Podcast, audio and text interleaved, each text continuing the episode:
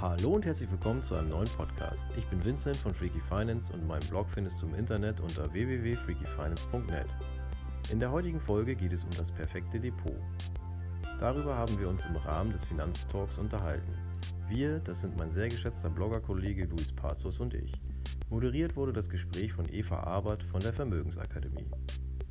Der Finanztalk ist ein kostenloses Videoformat in Echtzeit, bei dem Finanzblogger zunächst eine halbe Stunde zu einem Thema diskutieren und anschließend weitere 30 Minuten auf Zuschauerfragen eingehen.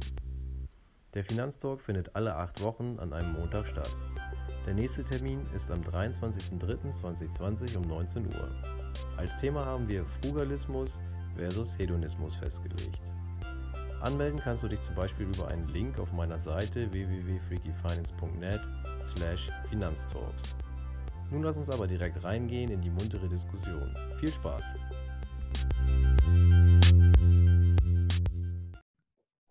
Herzlich willkommen beim ersten Finanztalk der Vermögensakademie. Ähm, etwas, sagen wir mal, spontaner als eigentlich uns lieb gewesen wäre. Ähm, wir haben uns vorgenommen fürs Jahr 2020, ich habe es auch schon mit in die Beschreibung reingeschrieben, wirklich jetzt alle Termine schon mit Themen vorzuplanen, dass ihr genau euch entscheiden könnt, was interessiert euch riesig, dass ihr vielleicht auch schon Fragen vorbereiten könnt, dass wir einfach mehr ins Diskutieren kommen. Und heute, wie ihr seht, auch in etwas verkleinerter Runde, da unsere anderen beiden Damen heute leider nicht teilnehmen können.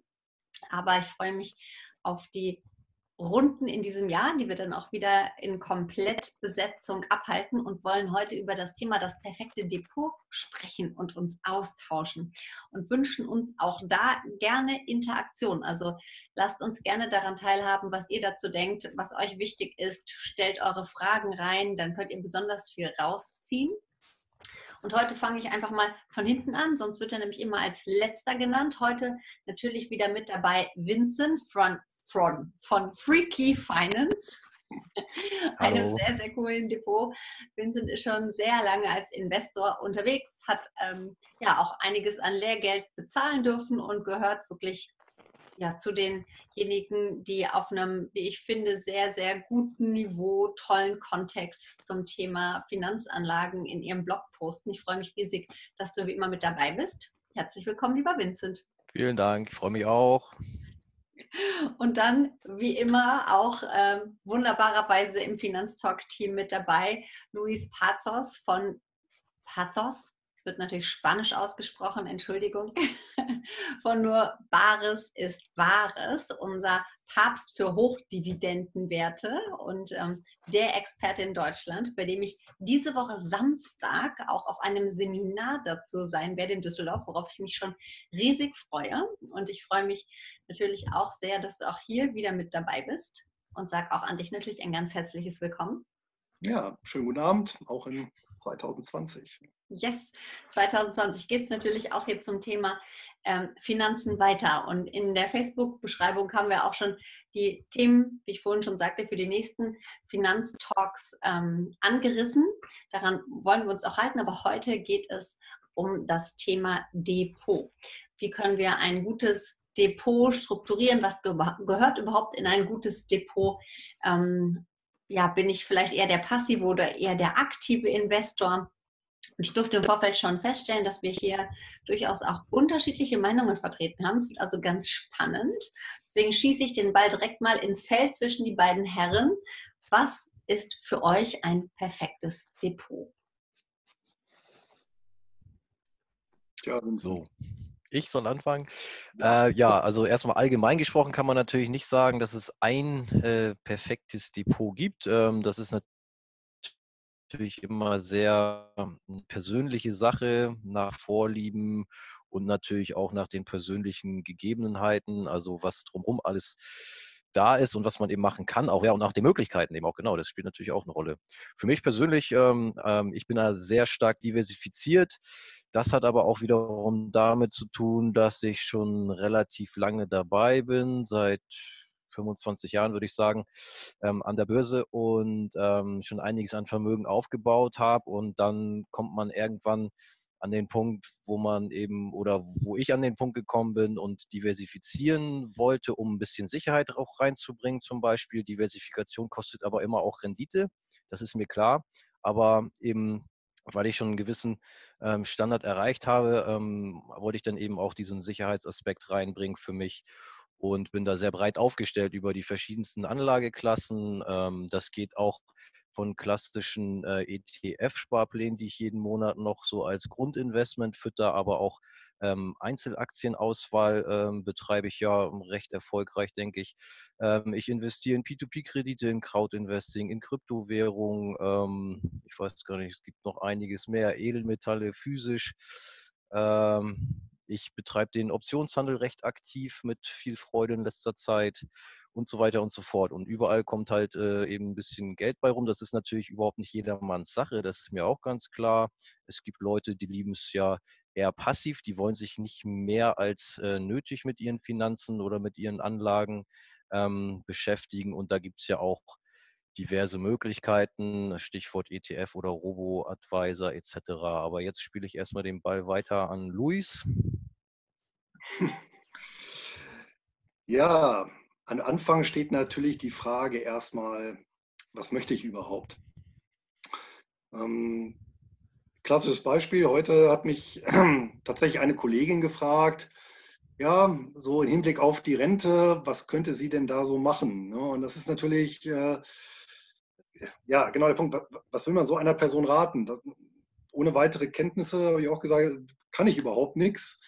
Ähm, und das Klügste, was sie eigentlich machen kann, ist, sich selber erstmal schlau zu machen und eben, das haben wir, glaube ich, in einer anderen Folge auch schon mal, solange äh, das Geld auf der hohen Kante belassen und das, was sie spart, eben erstmal tatsächlich auf dem Tagesgeld zu belassen.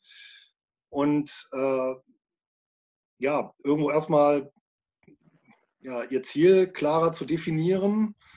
Wenn das steht, dann kann man natürlich den Weg Entschuldigung, den Weg dorthin äh, gewissermaßen pflastern. Und dann hat man die Grenzen, rechte, linke Grenze und äh, dann kann man den Weg auch abgehen. Ähm, ja, was ich aber damit sagen will, da fließen natürlich so viele Faktoren rein, ähm, dass es natürlich schwer ist, äh, da wirklich äh, allgemeingültige Ratschläge zu geben. Wie Vincent ja gesagt hat, er ist sehr breit diversifiziert, bin ich auch. Wenn aber beispielsweise mein Ziel ist, ich möchte schnell reich werden und bin dafür bereit, ein sehr, sehr hohes Risiko zu fahren, dann kann ich natürlich auch sagen, ich konzentriere meine Mittel zuzüglich alles, was ich an Kredit und äh, Darlehen von Freunden bekomme und gehe halt volles Risiko. Und entweder komme ich da pleite raus oder eben als Millionär. Ist ja auch eine, ein, ein legitimes Ziel. Äh, wenn ich mir dann bewusst bin, was für ein Risiko ich fahre. Wenn ich allerdings sage, nee, ich möchte kein hohes Risiko fahren, dann muss ich mich natürlich da komplett anders aufstellen. Und ein Depot ist ja wiederum auch nur ein kleiner Ausschnitt letztendlich meiner gesamten Vermögenspalette. Ja, also sagen so, das, das, das deutschen Traum, das Eigenheim ist ja auch noch irgendwie so ein, so ein, so ein Bestandteil. Ja, dann eben außerbörsliche Engagements gibt es ja auch ganz viel, angefangen von, von, von Immobilien über ähm, ja, Versicherungslösungen, weiß der Teufel was. Also ja, Kryptowährung, das ist ja in dem Sinne auch kein, kein Depotbestandteil, wenn ich es jetzt nicht über, über ein Wertpapier abgedeckt habe, was ich eingebucht habe im Depot. Ja, und äh, bis natürlich hin ja, zu ganz exotischen Sachen wie ja, Briefmarkensammlung, ja, ähm, kann ich ja auch machen. Wenn ich da absoluter Experte bin und, und mir da über Jahre meine Sammlung aufbaue, äh, geht sicherlich auch. Ne? Und da sind wir natürlich dann beim letzten Punkt, das ist dann so Humankapital. Ne? Wobei letzte eigentlich der erste Punkt, weil der ja vorne mit irgendwo so dabei spielt. Das war jetzt eigentlich auch das, was ich der Kollegin geraten habe, so im finanziellen Bereich, das Humankapital aufbauen und dann dort weiter fortzuschreiten. Ich sehe auch immer wieder sowohl bei Kollegen als auch ja einfach so im Umfeld, dass es wirklich häufig die allerbeste Investition ist, zuerst mal in sein eigenes Köpfchen zu investieren, um hinterher dann zu wissen, was mache ich. Und ähm, ja, schon, was schon mal klar ist, das Depot gibt es nicht. Wir haben Assets, wir haben Vermögen und das Depot, damit wird ja klassischerweise ein Wertpapierdepot gemeint, wenn man das so sagt, ist ein Teil, ein Puzzlestück von vielen anderen Puzzlestücken, die man auch im Gesamtkontext betrachten muss, um wissen zu können, um entscheiden zu können, was könnte idealerweise in dieses Depot fließen, um meine kompletten Assets meinem Risiko entsprechend sinnvoll abzubilden. Jetzt müssen wir es schaffen, isoliert den Rest mal zur Seite zu tun und zu sagen, okay, wir widmen uns jetzt dem Wertpapierdepot. Und auch da kann man natürlich sagen, selbst wenn ich mal nur das Wertpapierdepot habe und gar nichts anderes, kann ich auch innerhalb dieses Depots verschiedene Risikoklassen abbilden, verschiedene Dinge machen, in mein Depot verschiedene Sachen reinpacken. Es gibt ja von extrem spekulativen Dingen, von Hebelgeschäften. Ähm, Vincent, du hast gerade Optionen angesprochen. Ihr habt den Robo-Advisor und ETFs angesprochen. Verschiedenste Dinge, die in einem Depot Platz finden können. Was sind denn so die Depots, von denen ihr sagt, das ist so ein, so ein Standard-Depot, wenn jemand mal anfängt und sagt, okay, ich habe jetzt wirklich noch keine anderen Assets, sondern das Geld, was ich habe, möchte ich in einem Depot abbilden. Ich habe, sagen wir mal, ich bin jetzt so Mitte, Mitte 30 bis 40, habe noch ein paar Jahre Zeit. Das Geld darf auch ein bisschen für mich laufen. Ist ja auch immer wichtig, ob kurzfristig oder langfristig. Das heißt, wir gehen mal davon aus, der hat mal noch so 30, 40 Jahre, sind ja alle gesund und werden ja alle steinalt. Zeit, dass Geld noch was machen kann. Was sind, ähm, lasst uns mal in, in die Themen so ein bisschen weiter reingucken. Was sind gute Bestandteile eines Depots? Wie würdet ihr ein Depot für eine solche Person angehen? Ja, auch hier kommt es ja wieder darauf an, was die Person dann eben auch A für Möglichkeiten hat und welche ähm, Risikoneigung vorhanden sind.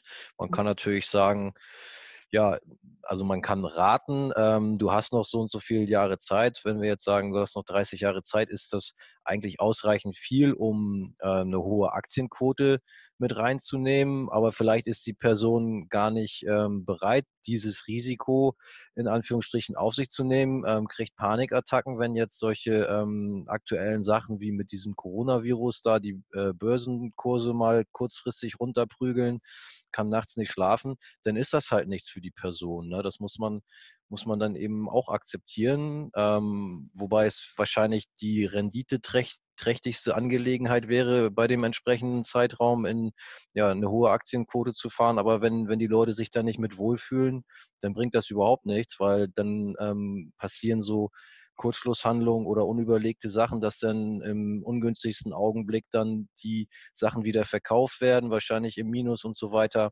Und dann hat man ja nichts gewonnen. Im Gegenteil, dann hat man gleich wieder ein kleines Stück äh, vom äh, vorher zusammengesparten und hart verdienten Geld äh, verbrannt. Also von daher muss dann ja auch jeder wissen, wo ähm, seine Risiko, also wie sein Risiko so aussieht, sein Risikoprofil und da kann Luis vielleicht sagen, wie man das ähm, für sich so ein bisschen ermittelt, weil ich finde, das ist der erste Schritt. Man kann ja schlaue äh, Ratschläge geben und sagen, ähm, ja, wie das jetzt so in der Vergangenheit alles gelaufen ist und was die allgemeine Meinung dazu ist. Aber wenn die äh, Person sich mit so einer Anlage nicht wohlfühlt, dann bringt das halt nichts. Ja, also da stimme ich absolut zu. Und dieses Unwohlsein, das muss sich noch nicht mal beziehen auf ja, potenzielle Crashs oder sowas, sondern tatsächlich auch auf die oder innerhalb einer Anlageklasse selber. Ja? Also ähm, es kann ja auch beispielsweise sein, ähm, nehmen wir auch so ein Modethema, da hatte ich jetzt auch so eine Diskussion, so äh, ethisches Investieren. Halte ich persönlich natürlich, habe ich auch, glaube ich, auch schon mal in der Folge gesagt, eher für ein ein Modegag oder ein Marketing-Gag. Aber wenn ich natürlich eine Person habe, ja, die, äh, die einfach unruhig ist, wenn sie einen ETF sich ins Depot legt, wo eben, weiß ich nicht, Anteile von irgendeinem Waffenhersteller, einem Tabakkonzern, einem äh, Schnapsbrenner drin sind und sagt, nee, also ich, das lässt mir innerlich keine Ruhe, dann ähm, ich musste gerade, ihr habt euch wahrscheinlich gewundert, warum sich mein Mund bewegt hat und ihr nichts gehört habt. Das lag daran, weil meine kleine Tochter vor der Tür stand und gehämmert hat und mir was zeigen wollte und ich euch das kurz ersparen wollte. Alles live hier, wie ihr seht.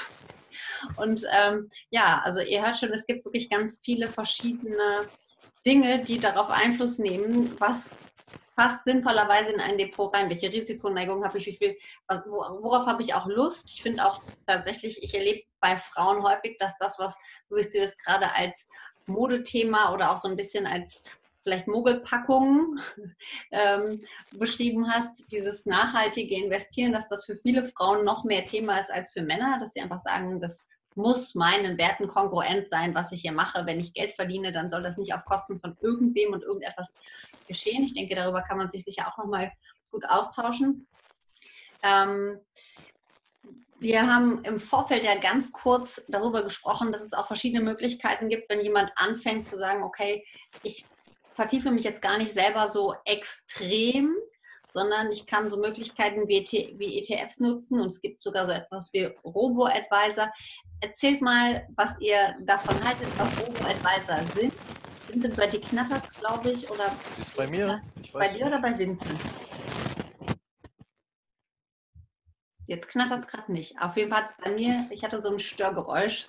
Ähm, wie ist, ist ähm, die Plattform Just ETF hat jetzt sogar auch ähm, ein, einen ETF aufgelegt, der in verschiedene ETFs investiert, der zum Beispiel die Anleihenseite noch mit reinnimmt, wenn jemand sagt, ich möchte nicht nur in Einzeltitel gehen, sondern ich möchte auch noch Anleihen mit in meinem Depot haben. Also ähm, da gibt es interessante und spannende Möglichkeiten, die gerade laufen. Lasst uns mal da reinhören, was ihr davon haltet, wie ihr diese Art des Investierens seht.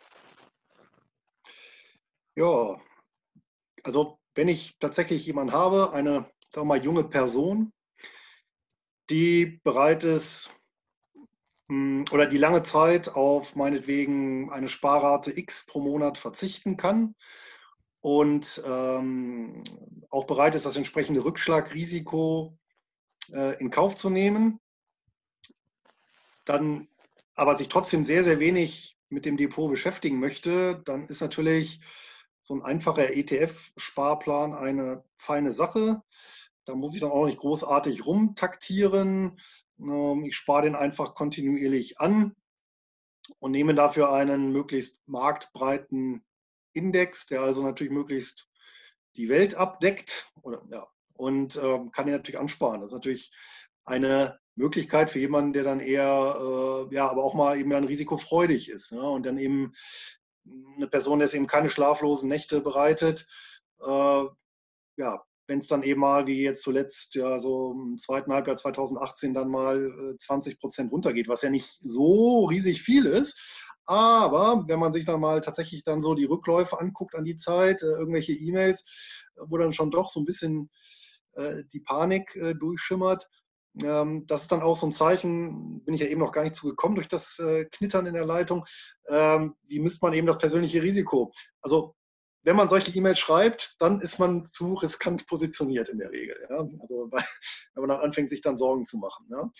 Ähm, äh, aber wenn das eben, wie gesagt, wenn das, wenn das nicht der Fall ist, wenn ich eben bereit bin, eben 100 Prozent in Aktien zu gehen und das Ganze möglichst einfach haben möchte ohne Pflegeaufwand, ohne Ausschüttungen großartig, dann kann ich das natürlich schön laufen lassen. Ja.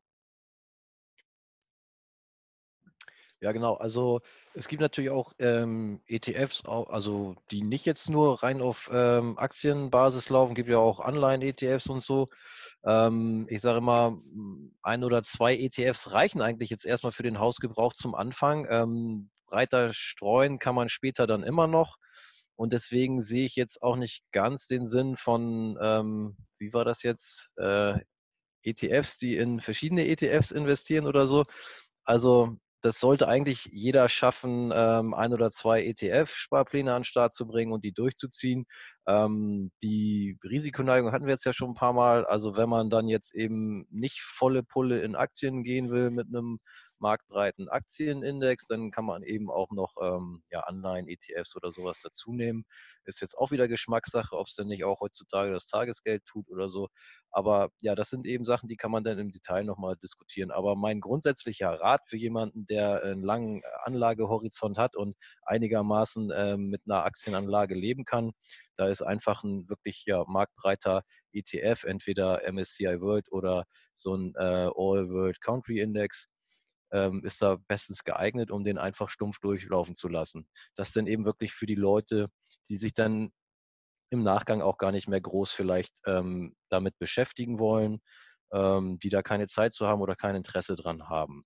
Dann gibt es ja die anderen, die kommen über einen solchen ähm, ETF vielleicht sogar ähm, auf das Thema Finanzen und fangen an, sich dafür zu interessieren und zu begeistern, fangen an, äh, ein bisschen rum zu experimentieren und ähm, ja, weiterzudenken. Und dann kommt man ähm, unter anderem schnell dazu, dass man äh, viele verschiedene ETFs kombiniert und so weiter oder dann eben in der weiteren Folge sogar äh, in Einzelaktieninvestments kommt und so weiter. Also dann wird es dann halt eben interessant für die Leute, die da wirklich Interesse und Lust dran entwickeln, ähm, da ein bisschen mehr Zeit und äh, Energie in die eigene Finanzanlage zu stecken.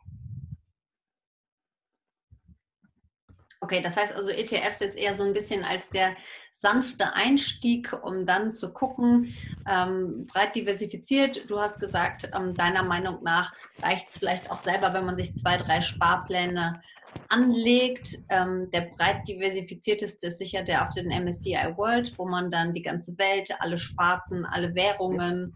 Achtung, äh, kurzer Hinweis: Der MSCI World deckt nicht die ganze Welt ab, sondern die Industrieländer. Nur wenn ich wirklich genau. Genau, und wenn ich wirklich ganz breit haben will, dann ist das dieser All Country World Index von MSCI und den gibt es auch in der FTSE-Variante, also von einem anderen Indexanbieter ähm, mit dem lustigen Namen, genau, schreibt sich FTSE ähm, und ähm, ist eben der, der Kontrahent von äh, MSCI und jetzt fällt mir, ich glaube, All World Index heißt der. Und der umfasst halt tatsächlich dann äh, genau wie der All Country World Index eben Industrieländer und Schwellenländer. Also der ist tatsächlich nochmal ein Stück breiter.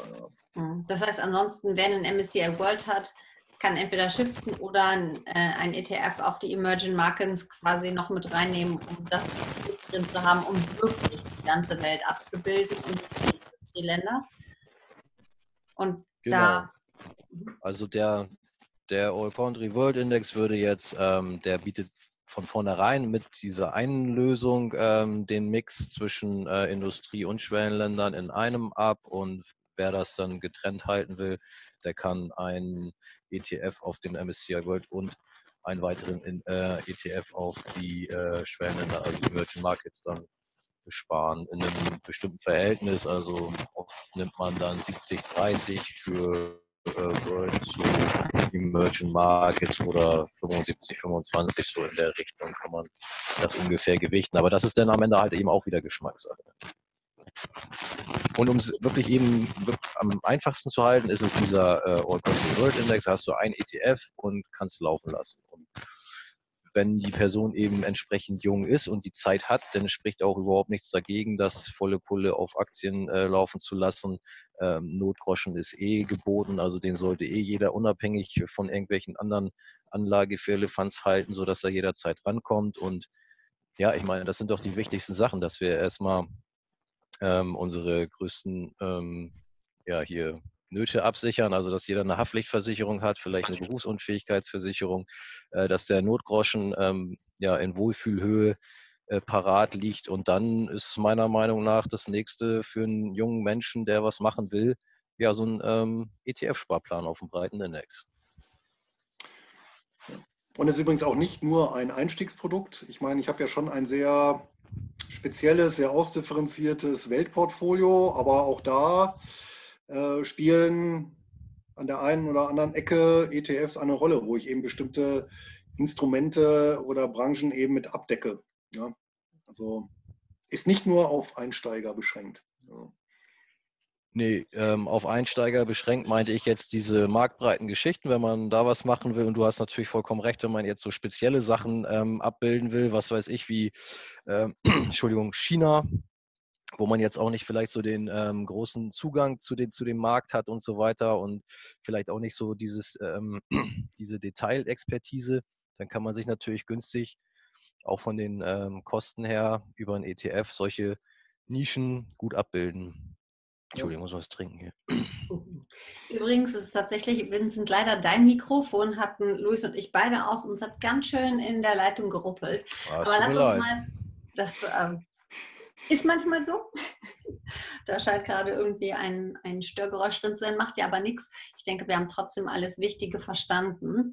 Ähm, das heißt also grundsätzlich, um es nochmal festzuhalten und alle da draußen, Schreibt gerne, wenn ihr Fragen habt, rein. Das perfekte Depot per se gibt es schon mal nicht. Grundsätzlich erstmal wichtig, was gibt es denn ansonsten noch im Portfolio? Was haben wir für Assets, um dann zu bestimmen, was könnte ins Portfolio passen? Im Portfolio selber gucken wir auch, ähm, wie ist unsere Risikoneigung, wie viel Zeit haben wir, worauf haben wir auch Lust, was möchten wir auf gar keinen Fall, um dann zu bestimmen, was für Assets wir gehen, wenn wir noch relativ unorientiert sind. Oder wenn wir es bewusst als Beimischung wählen, könnten ETFs ein guter Einstieg sein, um erstmal breit reinzugehen und zu gucken.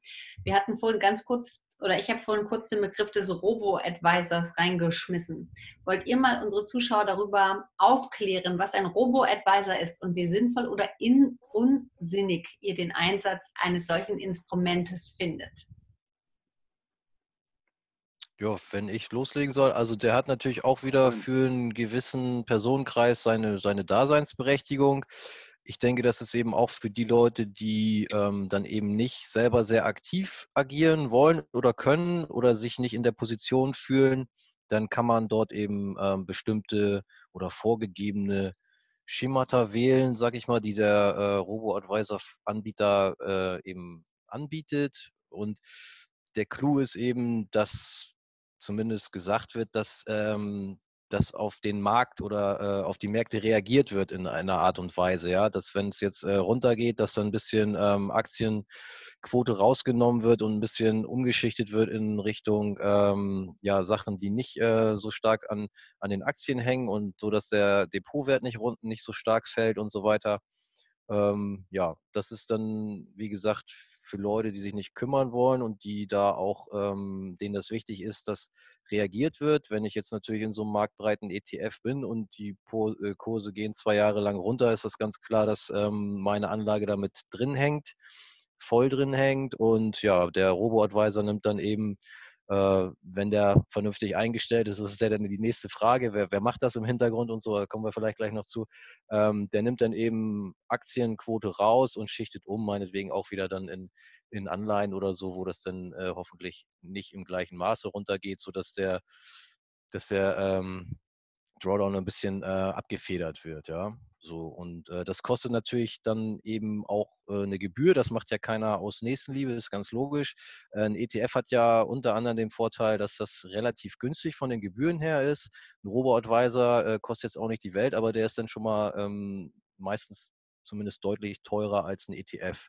Und da muss man eben wissen, gebe ich diese Verantwortung ab und ähm, fühle ich mich damit besser und bin eben bereit dafür noch einen kleinen äh, Aufschlag zu bezahlen oder sage ich, ich habe eh noch 30, 40 Jahre Zeit, ich lasse auch in, einem, in, einer, in einer längeren Korrektur einfach äh, meinen Sparplan laufen, weil dann kriege ich ja in der Zeit eben auch entsprechend äh, günstiger die Anteile eingekauft. Das muss man sich dann ja auch wieder ähm, vor Augen halten. Aber wenn natürlich irgendjemand äh, vorhat, eine größere Einmalzahlung zu machen, ist es vielleicht ähm, für, für die Person ähm, günstiger oder hm, besser, damit umzugehen, wenn er weiß, ja, okay, ähm, ich will jetzt einen großen Betrag äh, investieren und wenn die große Korrektur kommt, dann will ich aber auch, dass da einer aktiv ein bisschen äh, dran rumschraubt. Ja, da muss man eben wissen, was man will und wissen, dass das eine ein bisschen teurer ist als das andere.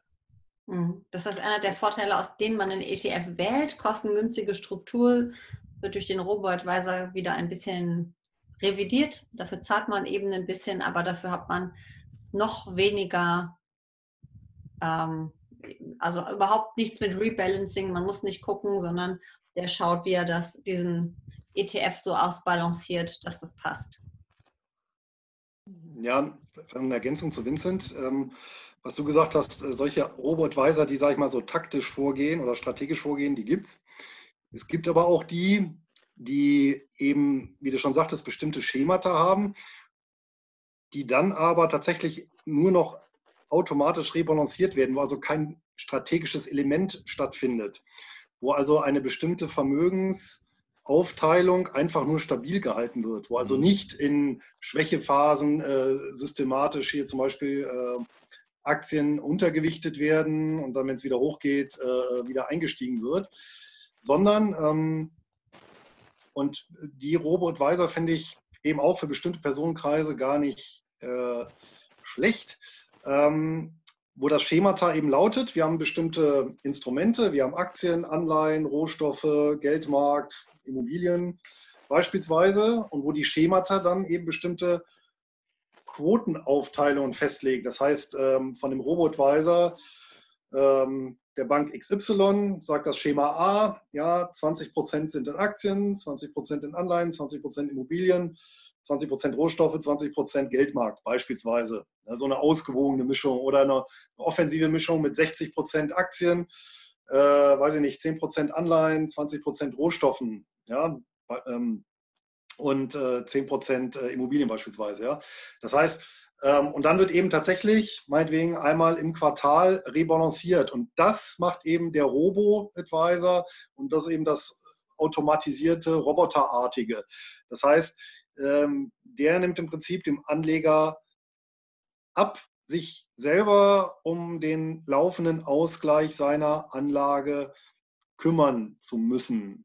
Und zeitgleich ermögliche natürlich dem Anleger durch ähm, Ändern des Schemas, auf was er sich festlegt, ähm, ja eben zum Beispiel die Risikoklasse äh, zu wechseln, ja, also eben offensiver vorzugehen oder defensiver.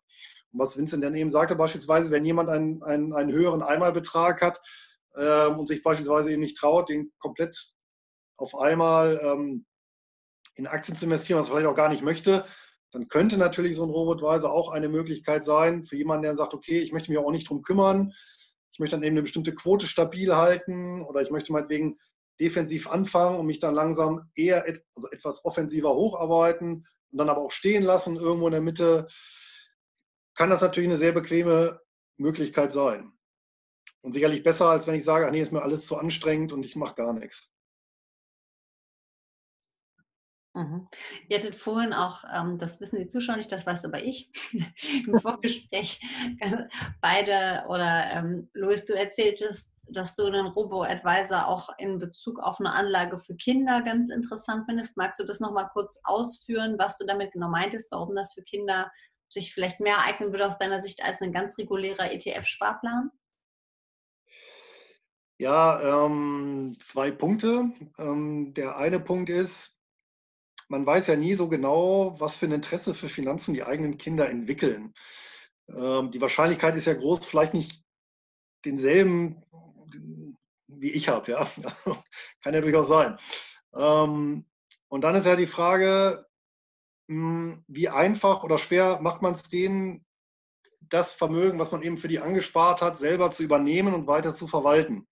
Und komplizierter machen können die Kinder später selber immer noch. Ja, aber äh, wenn das Kind eben auf diese ganzen Finanzsachen keine Lust hat und sich dann aber kümmern muss um sag mal, viele Parameter, dann hat es vielleicht tatsächlich gar keine Lust.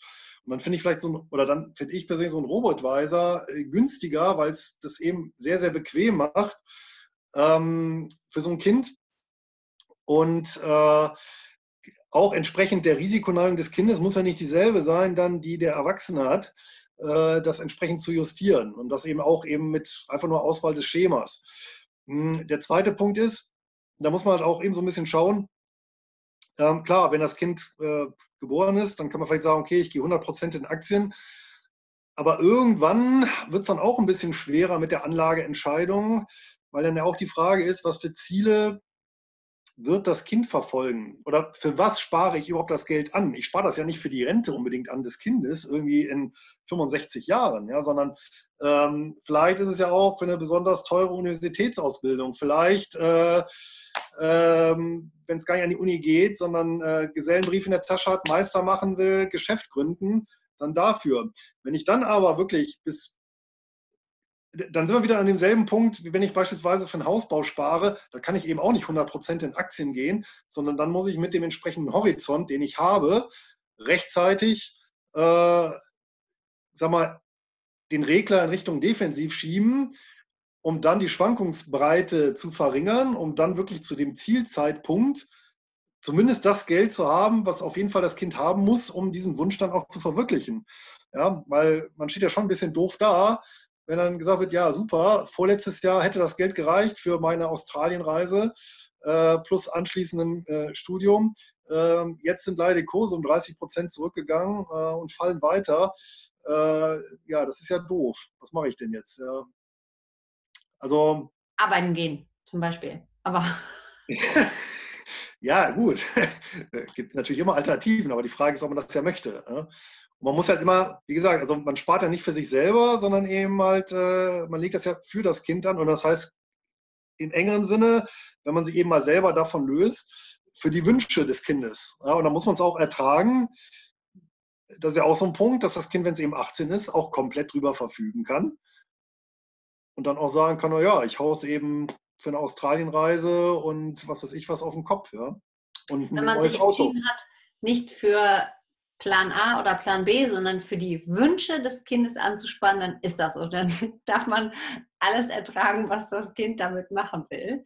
Ja. Ähm, und das, das, hörte sich jetzt vielleicht für den einen oder anderen auch ein bisschen kompliziert an, Risikoneigung. Und dann, hm, ich glaube, die, die Grundaussage war, ein Robo-Advisor ist ein denkbar einfaches Instrument, was sich gut eignet, um es einfach aus seiner Sicht durchlaufen zu lassen. Und wenn das Kind dann sagt, oh, der Papa, der hat doch früher mal so viele spannende Finanztalks gemacht, ich glaube, ich, ich werde mich auch noch mal tiefer damit befassen, dann kann, kann das Kind immer noch selber überlegen, in welche Richtung es weitergeht. Und ähm, Vincent, du hattest, glaube ich, dem entgegengestellt, dass du den ETF hinreichend einfach findest. Und das ist aus deiner Sicht kein Robert. Ja.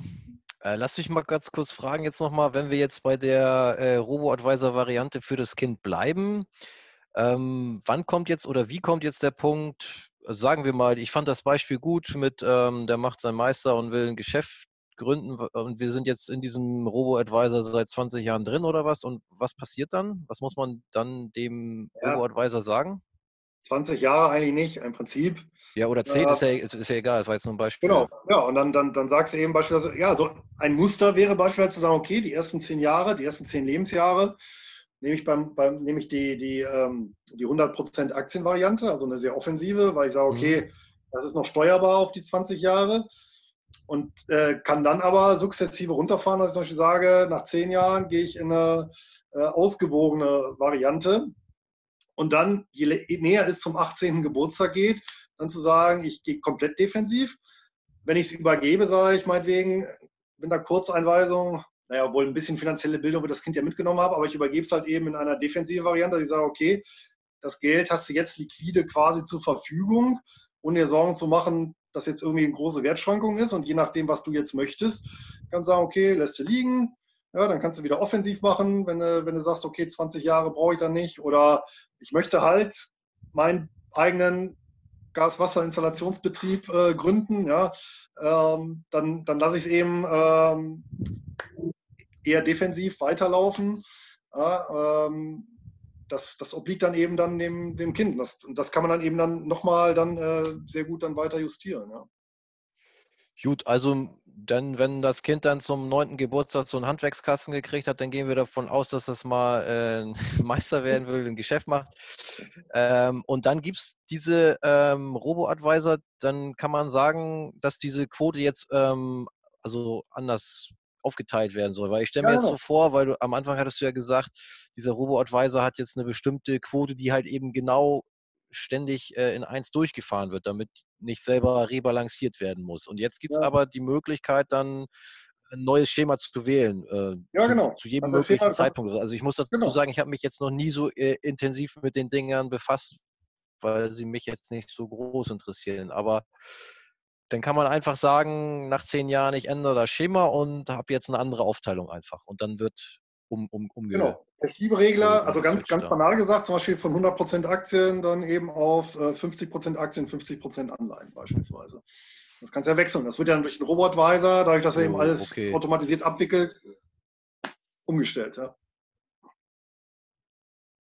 Ja, und was wäre jetzt der Unterschied, wenn ich jetzt ähm, nach zehn Jahren, weiß ich nicht, äh, die Hälfte von, von dem breit gestreuten Index, den ich meinem Kind zum, äh, also dauerhaft äh, angelegt hätte, rausziehe und in irgendwas Liquideres oder äh, anders, andersartig gewichtetes da äh, reinstecke? Das geht doch dann auch, oder? Äh, klar, geht genauso. Ja, also der, der Robotweiser macht ja nichts, was der Mensch äh, selber als Person nicht auch machen könnte. Ne? Genau, und worauf ich halt hinaus will, ist, dass das äh, kostet ja halt ein bisschen mehr, hatten wir ja schon besprochen, so ein Robotweiser, und dann würde ich das doch, weil das ist jetzt kein, das ist ja jetzt kein äh, krasser Move, da nach zehn Jahren zu sagen, ich, ziehe die Hälfte raus und lege das jetzt in äh, Anleihen an oder was, damit der dann halt in weiteren zehn Jahren ähm, eine liquide Komponente mit drin hat oder so. Und außerdem, naja, also ich, ich würde das ganz anders angehen. Ich kann ja jetzt mal meine Variante erzählen. Ich würde das wirklich mit einer, äh, mit einer so einer ein ETF-Lösung durchballern und dem Kind eben versuchen, das ähm, bestmöglich zu vermitteln. Und vielleicht ist es dann eben auch, also ich, ich sehe das tatsächlich ähm, als jetzt dann schon äh, für die Altersvorsorge des Kindes. Also das ist so, weil ich meine, mehr geht ja nicht. Wenn das, wenn das Kind da jetzt äh, 60, 70 Jahre Zeit hat, so ein ETF durchlaufen zu lassen, ist natürlich die Frage, ob es das denn mit 18 auch macht. Das verstehe ich schon. Aber ähm, gerade wenn das dann eben in so einem ETF drin ist und vielleicht jetzt auch nicht, so wie du sagst, ähm, so nach dem Motto, hier hast du, hier, hier ist das liquide, jetzt kannst du was draus machen, dann ist ja halt eben die Gefahr auch da, dass der jetzt nicht ein äh, äh, einen Installateurbetrieb aufmacht, sondern dass dann wirklich da eine große Party zum 18. gefeiert wird und dann erstmal ein Jahr Sause hier äh, Weltreise und dann ist das meiste von der Kohle vielleicht schon weg.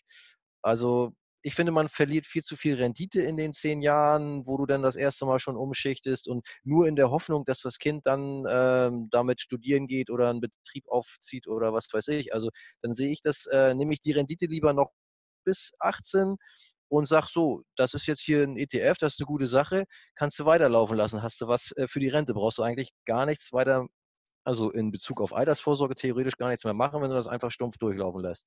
Und vielleicht ist es dann eben auch so vernünftig, weil es eben nicht so quasi auf dem Gabentisch da liegt, äh, jetzt kannst du damit was machen. Das ist dann eben schon der Teil, weil es muss, muss man ja als junger Mensch dann trotzdem irgendwie für die, fürs Alter vorsorgen. Das, das bleibt ja nicht aus. Klar verstehe ich das, äh, vielleicht braucht man zwischendurch einen, einen, Teil davon für einen Führerschein oder für, für ein Studium etc., aber äh, das wird ja das kriegt man vielleicht auch so, das kriegen andere ja auch so finanziert und äh, die Altersvorsorge bleibt ja deswegen nicht aus, die muss ja trotzdem gemacht werden. Mhm. Und, und wenn man da jetzt eh schon von Anfang an in so einem äh, ETF was laufen hat, dann sagt man halt eben, also das läuft jetzt schon 18 Jahre, lass es weiterlaufen, wenn du vernünftig bist und gut ist, dann hast du das Thema von der Backe. Ich habe unterwegs keine Rendite liegen lassen, ich habe nicht ähm, erhöhte Gebühren für einen Robo-Advisor bezahlt. Ja. So hätte ich mir das, das jetzt vorgestellt. Also klar, ganz klar, die Gefahr ist groß, dass das Kind andere Pläne hat mit dem Geld, aber die ist ja so oder so da. Also egal, ob Robo-Advisor oder ETF. Hm. Ja, der, der Robo-Advisor ist ja erstmal nur ein Mittel dann für, äh, für bequeme Leute. Das ist ja, das ist ja grundsätzlich so. Ne? Also ja, ja. Ähm, das ist klar. So, und äh, natürlich hast du recht, wenn, äh, wenn ich sagen würde, okay, ich, ich lege es direkt für die Rente an, also mit Zeithorizont 65 Jahre bei der Geburt, äh, dann klar, dann, dann, dann, dann fällt mir wenig ein äh, außerhalb von Aktien, was, was, was überhaupt ja, angelegt werden sollte. Ja, dann, dann sicherlich, dann ist so ein Old Country World Index das Mittel der Wahl. Ähm, ja, aber ich finde, also das ist jetzt aber natürlich so, ja, ein bisschen persönliche Einstellung. Ähm, dann, dann, ich finde halt ein Stück weit überstülpt man dann ja, den Wunsch halt den, dem Kind, ja. Und ähm, das ist ja nicht immer verkehrt. und die Frage ist, macht man das weniger mit dem Robo-Advisor? Das, der Wunsch ja. ist ja nicht. Und ähm, ja,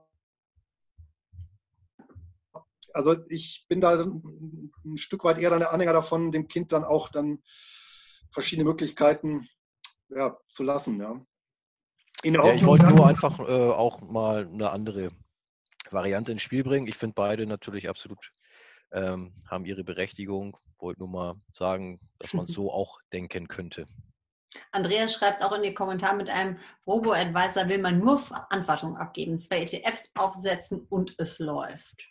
Wie, Gut, aber dann, aber das Argument lässt sich ja fortsetzen. ETFs kaufen, damit delegiert mir auch nur die Verantwortung. Lieber Einzeltitel selber kaufen, dann läuft es auch. Ja. Also ähm, nicht das, das ist einfach nur ein Werkzeug. Ein ETF ist eine Hülle, ein Robotweiser ist eine Hülle oder ein Werkzeug. Mhm. Ähm, und letztendlich eine Aktiengesellschaft ist ja auch ein Werkzeug. Ja? Also, oder eine Hülle.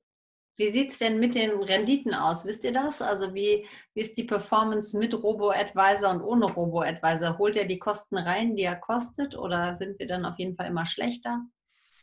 Naja, im Schnitt bist du natürlich mit dem Robo-Advisor einen Ticken schlechter, als wenn du selber das, was der Robo-Advisor abbildet, selber machst.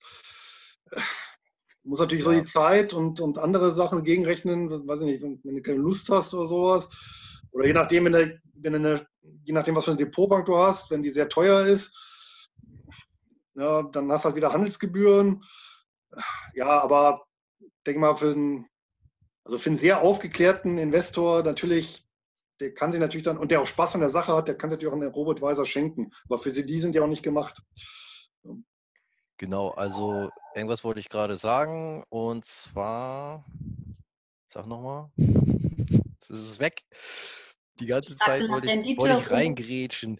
Ähm, genau, nein, es gibt, äh, es gibt ja so tatsächlich schon äh, Untersuchungen, wie gut diese Robo-Advisor performen. Das Problem ist einfach nur, die gibt es, glaube ich, erst seit drei Jahren oder jetzt übertrieben gesagt, seit, seit, vielleicht seit vier Jahren.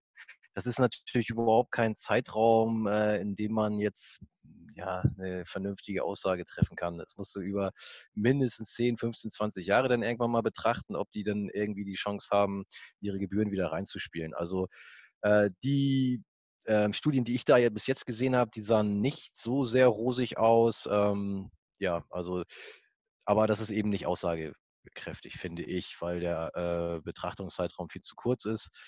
Ähm, bei, bei Wertpapieranlagen reden wir ja eigentlich über längere Zeiträume und die gibt es eben noch nicht äh, in Bezug auf Robo-Advisor, also deren Existenz, äh, dass man da was sagen kann. Aber die Untersuchung, die es bis jetzt gab, war nicht so berauschend. Aber es kommt natürlich auch darauf an, äh, wie gesagt, was für ein Robotweiser. Wenn natürlich einen, äh, sag mal, so einen strategischen Robot, einen aktiven Robotweiser hast, der versucht irgendwie durch überlegene Kauf- und Verkaufszeitpunkte eine Mehrrendite zu erzielen, dann würde ich sogar darauf wetten, dass er langfristig schlechter abschneidet. Aber wenn ich so einen passiven Robotweiser, der einfach nur ein Weltportfolio aus verschiedenen Anlageklassen erstellt, und automatisch die Balance hält, äh, der wird halt in etwa diese Marktrendite, ne, der wird genau diese Marktrendite erzielen, abzüglich seiner eigenen Gebühr. Also das ist ja, ja Gebühren, ne? genau. Also ja, du hast ja schon genau vorhin gemerkt, dass ich, äh, ich, ich kenne diese starre Variante, ist mir gar nicht so geläufig. Ich bringe das immer in Verbindung mit, ähm, dass da auch ein bisschen was äh, eben in, in Richtung Markt, auf den Markt reagieren passiert. Aber du wirst sicherlich äh, vollkommen recht haben, dass es diese starren Dinger auch gibt. Und dann ist es ganz klar, ähm, die äh, sind dann ja nicht besser oder schlechter als ähm, die Dinger, äh, die da drinne sind, abzüglich ähm, Gebühren.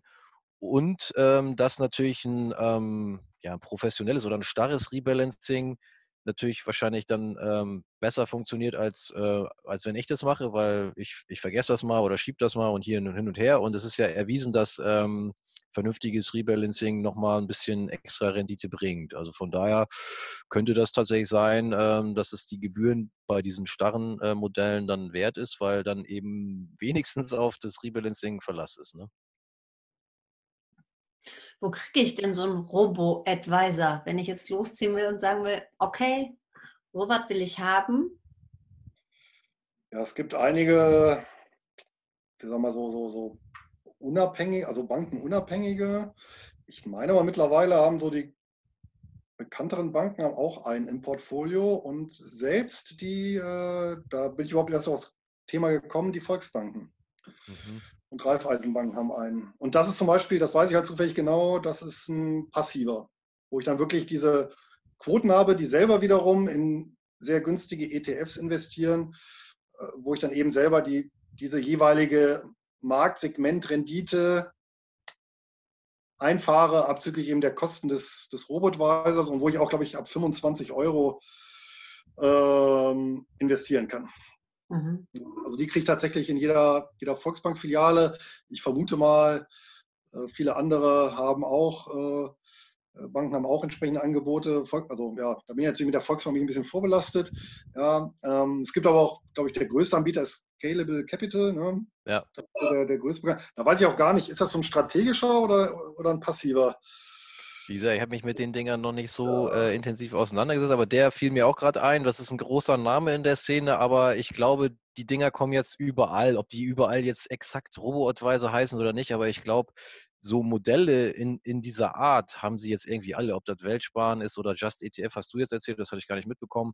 Also ich glaube, das wird jetzt überall mehr oder weniger oder auch jede Bank, die was auf sich hält, bietet, glaube ich, sowas an, ähm, ja, weil das ein bisschen Trend der Zeit ist und wie gesagt, für die Leute, also es ist ja besser definitiv immer noch, als gar nichts zu machen. Und ähm, wenn man da bereit ist, die Verantwortung ein bisschen ein Stück weit abzugeben und da eine schmale Gebühr für zu bezahlen, ist das auch absolut in Ordnung. Und äh, für die etwas äh, aufgeklärteren oder die sich da mehr Zeit und Lust und äh, Interesse dran haben, die kriegen das vielleicht eben auch ähm, anderweitig abgebildet.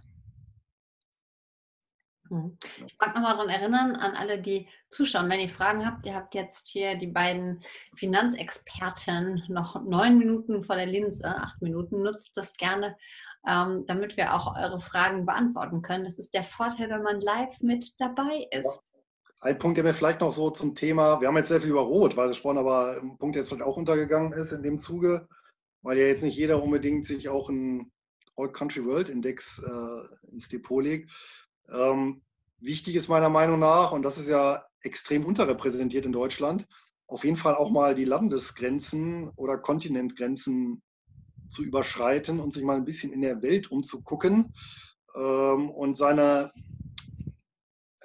ja, Anlagen, Depotanlagen nicht auf das zu beschränken, was man persönlich kennt. Also irgendwie äh, Daimler, Commerzbank und Telekom. Ja, ähm, dass man also nicht Gefahr läuft, diese, diese, diese Heimatmarktneigung, Heimatmarktneigung, Homebias zu verfallen, ähm, sondern ich denke mal zu einem ausgewogenen Depot auf jeden Fall gehört irgendwo eine internationale Ausrichtung. Genau, also das ist ein ganz, ganz super Hinweis. Das hatte ich nämlich ähm, im Vor Vorfeld, wir hatten das Thema ja schon ähm, festgelegt vorher und das hatte ich nämlich auch im Kopf, ähm, dass es nicht das perfekte Depot gibt, aber dass es sicherlich Sachen gibt, also im Umkehrschluss, die man nicht machen sollte. Und Home Bias ist eine äh, ganz wichtige Geschichte. Ähm, das ist so, so, so ein Klassiker, ne? dass die Leute ähm, ja ihre hier Man Manfred Krug Gedächtnisaktien dann da hier Telekom und so, äh, mehr, mehr kennen die denn nicht, äh, weil man hat so diesen Fokus und, und abends hier äh, Börse kurz vor acht oder was, da wird immer nur von den 30 größten deutschen äh, Aktien dann da erzählt und dann, äh, wenn dann diese Denke weitergeht, ja, ich mache einen DAX-ETF, das ist ja dann, äh, das ist dann auch so, so, ein Schwachsinn. Also wenn ich einen ETF mache, dann will ich ja so, so einen Markt breiten, haben wir jetzt ja schon ein paar Mal gesagt, nennt sich das. Also der eben möglichst die ganze Welt oder einen ganz großen Teil der Welt abbildet und nicht nur unsere 30 ähm, größten äh, Aktienunternehmen, die wir hier in Deutschland haben. Das ist ein viel zu kleiner Ausschnitt ähm, dessen, was da draußen los ist und ähm, das ist viel zu viel zu spitz aufgestellt, also für so eine äh, vernünftige, für ein, ein wo würdest äh, du sagen, um diesen Home. Um, um diesen Home Bias zu umgehen, um diese Gefahr, dass ich einfach das nehme, was mir direkt vor der Nase liegt, bestmöglichst auszusteuern, wo informiert ihr euch am liebsten? Gerade gab schon der Tipp in den Kommentaren, Louis Bücher lesen, dann weiß man Bescheid. wo, was sind Informationsplattformen, wo ihr sagt, okay, Manfred Krug wird es nicht, ich habe mich doch noch mal für was anderes entschieden heute? Naja, also ich meine, äh, selbst wenn man in Deutschland vor der Tür geht, ähm, begegnen einem ja ähm, auch ganz, ganz viele äh, internationale Marken oder Firmen. Ähm, da kann man ja schon mal Ausschau halten, ähm, was einem da auffällt, ob man jetzt ähm, in großen Städten den 37. McDonalds trifft oder äh, ob es eine Coca-Cola ist, äh, was, was, weiß ich. Das, das sind ja keine deutschen Firmen. Ähm, das sind große amerikanische äh, Werte und da gibt es natürlich ähm, ganz, ganz viele Beispiele. Ähm, es gibt ja, oder der ein oder andere hat ein Samsung-Handy oder sowas oder einen Fernseher, ähm, dann ist man schon wieder in einer ganz anderen Ecke der Welt. Und so kann man das weiterspinnen. Ähm, ja, ich denke, dafür brauchst dann eben aber auch so ein Stück weit Interesse, hatte ich ja auch schon gesagt. Ansonsten ist man mit so einem ähm, ja, marktbreiten ETF eben besser aufgestellt. Da muss man aber eben auch wissen, dass er marktbreit sein sollte und nicht dann so ein ähm, DAX-ETF bitte sich als einziges, äh, als einzigen Sparplan reinlegt. Aber vielleicht, Luis, du bist ja immer sehr belesen und äh, auch international auf irgendwelchen äh, Internetseiten da unterwegs. Vielleicht hast du noch einen Tipp. Also ich selber nutze ja gerne den, den Aktienfinder von Thorsten Tiet und äh, den Dividendenkalender Pro Plus von Krawattenlos. Das sind so äh, Aktienanalyse-Tools oder ja, äh, ich sag mal, äh, Inspirationsquellen für mich. Aber vielleicht hast du noch andere. Puh, ähm, also da ich ja doch recht speziell unterwegs bin, kann ich nicht so eine einheitliche Quelle nennen, weil das natürlich, also überwiegend informiere ich mich auf englischsprachigen äh, Portalen, die wirklich bestimmte Nischen besprechen, äh, teilweise recht rudimentär und ich äh, stelle mir dann die Informationen weiter selber zusammen. Das ist ja auch der Grund, warum ich dann auch äh, irgendwann mal die Bücher äh, geschrieben habe. Das ist ja auch letztendlich alles ich meine, es ist zwar alles vorhanden irgendwo, ne, ähm, aber halt äh, über sehr, sehr viele Ressourcen letztendlich verteilt und äh, dann eben auf Englisch und das eben mal ja, systematisiert aufzubereiten. Ähm, ja, da habe ich auch Spaß dran. Ähm, hoffentlich merkt man das. Ja, aber ich sage mal, was, was vielleicht mal hilft, ist, sich vor Augen zu führen, dass tatsächlich äh, die Marktkapitalisierung aller deutschen Aktiengesellschaften gerade mal drei Prozent der äh, Weltaktienkapitalisierung ausmacht. Also sehr, sehr, sehr wenig. Ja? Und trotz dieser Giganten, wie, weiß ich nicht, SAP ja, oder Siemens, ja, ich glaube, das sind auch die beiden größten. Ähm, und dass äh, tatsächlich aber über die letzten Jahre auch noch die Bedeutung äh, international abgenommen hat. Ja? Also allein von den größten Aktiengesellschaften äh, der Welt äh, unter den, ja, ich glaube, Top 100 äh, sind, glaube ich, nur noch zwei oder die beiden hatte ich, glaube ich, noch nicht irgendwo gehört im Podcast, äh, nur noch die beiden als äh, äh, Vertreter mit dabei. Ähm, das heißt, die relative Bedeutung hat da abgenommen und wer eben ja, in diesem kleinen Biotop bleibt, vergibt halt unheimlich ja, viele Chancen. Ja, und äh, ja, eben nämlich sie und verzichtet auf 97 Prozent dessen, was eben sonst so in der Welt passiert. Erschwerend kommt dann noch hinzu, dass momentan ja eine Politik betrieben wird, die vielleicht eher dem Standort und der Aktienkultur auch noch schadet in Deutschland. Und vor dem Hintergrund ist vielleicht sogar auch ein Ausweichen ja, auf, aus, aus rein äh, äh individuell, äh, äh, individuellen Erwägungen, Nützlichkeitserwägungen, was die Rendite angeht, äh, gar nicht so verkehrt. Ja, spielst du auch Entschuldigung, war, da war ja wieder ein Rauschen drin. Spielst du darauf an, äh, dass es auch Sinn macht, eben halt äh, außerhalb des Euroraums da gewisse Anlagen zu haben, wahrscheinlich, oder?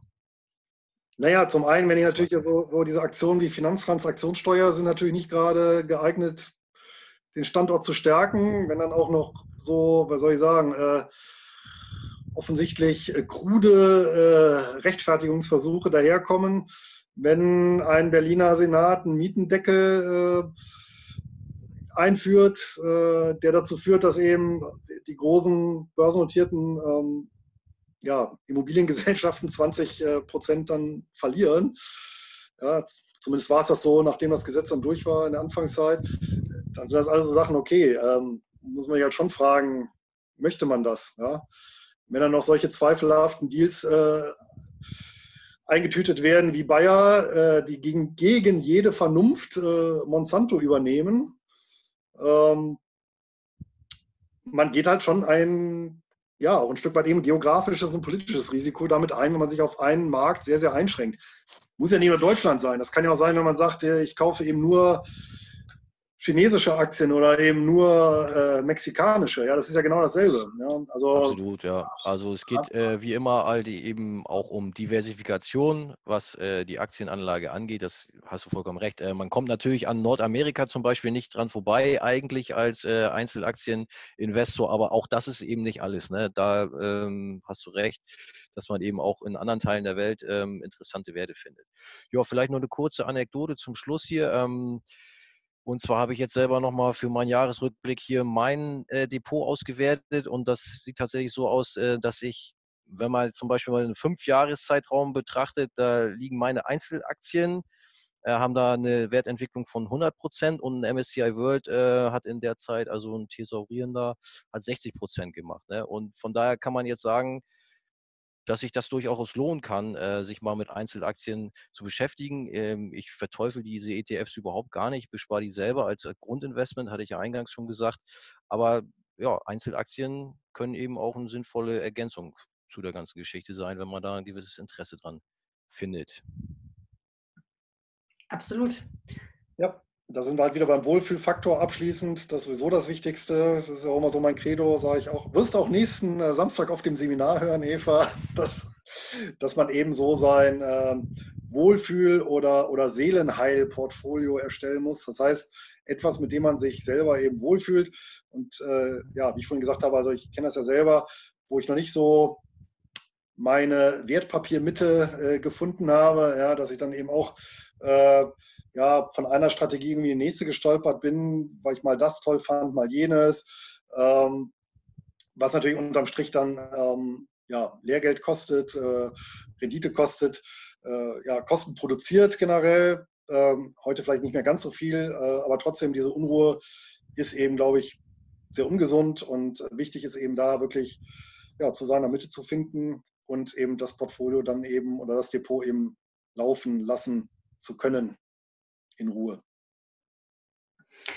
Ihr hört, das, also das so die, der, die Basis ist grundsätzlich mal zu betrachten, wie ist dein Risiko, wie bist du bereits investiert, wo liegt dein Wohlfühlfaktor beim Thema Depot und dann zu schauen, dass man nicht nur zu Hause vor den eigenen Füßen guckt, sondern wirklich sagt, okay, ähm, je weniger spezialisiertes Wissen ich habe, desto mehr bin ich auf Diversifizierung angewiesen, desto breiter muss ich gehen. Wenn ich mich richtig gut auskenne, macht es auch total viel Sinn, mal in einzelne Titel reinzugehen, um damit einfach nochmal ähm, alles ein bisschen spannender und interessanter zu machen. Je länger der Zeithorizont ist, desto grundsätzlich höher kann mal das Risiko sein. So diese ganz ähm, ja, grundlegenden Konzepte des Investierens.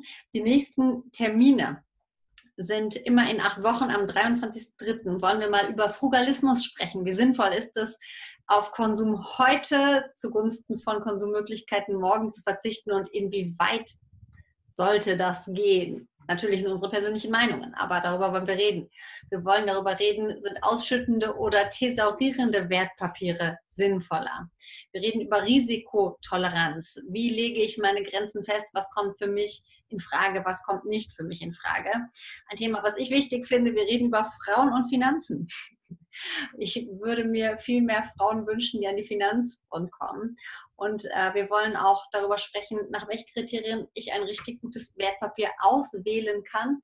Und am Ende des Jahres, wenn wir denn am 28.12. den Finanztalk stattfinden und nicht alle irgendwo im Urlaub oder in der Weihnachtspause sind, werden wir auch nochmal ja, ähm, die Prognose für 2021 wagen und mal schauen. Ähm, merkt euch also gerne schon mal diese Themen vor, merkt euch auch gerne die Termine vor. Wir freuen uns, wenn ihr aktiv mit dabei seid, wenn ihr eure Fragen stellt, wenn ihr das richtig nutzt und haben beim nächsten Mal auch unsere anderen beiden bezaubernden Damen wieder mit an Bord. Ich freue mich erstmal bei allen, die mit dabei waren und wie gehabt, das letzte Wort gehört natürlich euch beiden, Luis und Vincent. Und wir fangen heute einfach immer im Alphabet von hinten an und deswegen gebe ich jetzt direkt mal wieder an den Vincent. Ja, also vielen Dank, hat mir Spaß gemacht. War, glaube ich, eine interessante. Auch ein bisschen was über Robo-Advisor gelernt. Mal sehen, ob ich das noch mal irgendwann anwenden kann.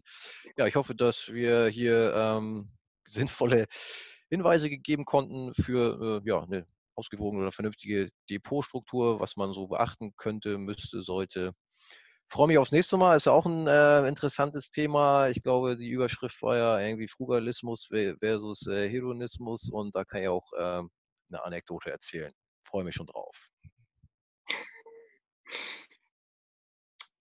Ja, ich freue mich auch schon auf Vinzenz äh, Anekdote. Ein äh, Abschlusstipp äh, zum Schluss ähm, sucht euch vielleicht eine Aktiengesellschaft irgendwo bei euch in der Nähe. Ne? Also das darf dann auch ruhig in Deutschland sein. Und kauft euch ein paar Stücke, einfach um mal auch auf eine Hauptversammlung zu gehen, euch das Ganze mal anzugucken, um mal wirklich so ein bisschen Aktiengesellschaft live zu erleben. Kann auch ein Ereignis sein, nicht nur wenn man sich bei Daimler um die Würstchen streitet, aber einfach um das Ganze, ja, um da mal wirklich auch aktiv reinzuschnuppern. Äh, das auf jeden Fall, also da auch mal ruhig Aktivität entfalten ähm, das als Ergänzung. Und ansonsten, wo wir bei Terminen sind, äh, vormerken, am 24. und 25. April findet die Invest 2020 wie immer in Stuttgart äh, statt. Ich glaube, Vincent, du bist auch da, ne? Jawohl. Ja, ich, natürlich bist du da. Und Eva, weiß ich gar nicht. Ich hatte letztes Jahr gesagt, dass ich es dieses Jahr auf jeden Fall wieder hinkriegen will, nachdem ich es letztes Jahr nicht hingekriegt habe und werde meinen Terminkalender konsultieren und dir spätestens am Samstag, wenn wir uns vor Ort in Düsseldorf sehen, Bescheid sagen. Sehr schön würde euch jetzt auch alle noch total gerne einladen, uns am Samstag zu sehen. Aber Luis ist total ausgebucht, es ist überhaupt gar kein Platz mehr da. Ich habe quasi das allerletzte Plätzchen erhalten, deswegen kann ich das leider nicht äh, euch alle einladen zu seinem Seminar. Aber du hast ja noch weitere Seminare. Schaut einfach mal auch auf den Homepages, auf den Finanzblogs vorbei. Da sind wirklich wahnsinnig viele spannende Themen. Da kann man unglaublich viel lernen. Und ähm, äh, es gibt, ich glaube, Vincent bei dir auch, ne? Freitickets für die Invest. Genau, über unsere äh, Seiten, über unsere Codes gibt es genau. Freitickets inklusive Nahverkehr. Ja, ist, glaube ich, wieder eine tolle Sache. Sind ja viele Kollegen, äh, Blogger-Kollegen am Start. Wenn wir einen Raum kriegen, haben wir vielleicht auch noch was zusammen geplant, dort äh, zum Besten zu geben. Ich bin auch am 6. März beim Kapitalgipfel in, äh, in München mit dem Sebastian Wörner zusammen. Tragen wir was zum Thema P2P-Kredite bei und ja, der Dr. Kommer und Christian Veröhl mal als andere Größen sind da auch noch vor Ort. Das ist vielleicht auch noch eine interessante Veranstaltung, kann ich auch noch 20 Prozent auf das Tagesticket gewähren. Einfach auf meine Seite gucken oder mich kontaktieren. Ja. Mega, das sind coole Aussichten. Dann danke ich euch allen sehr herzlich für eure Zeit, wünsche euch einen zauberhaften Abend, einen guten Start in die neue Woche und wir sehen uns aller spätestens in acht Wochen wieder hier. Bis dahin.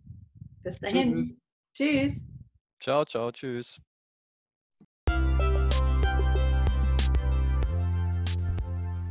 Das war unser Finanztalk zum perfekten Depot.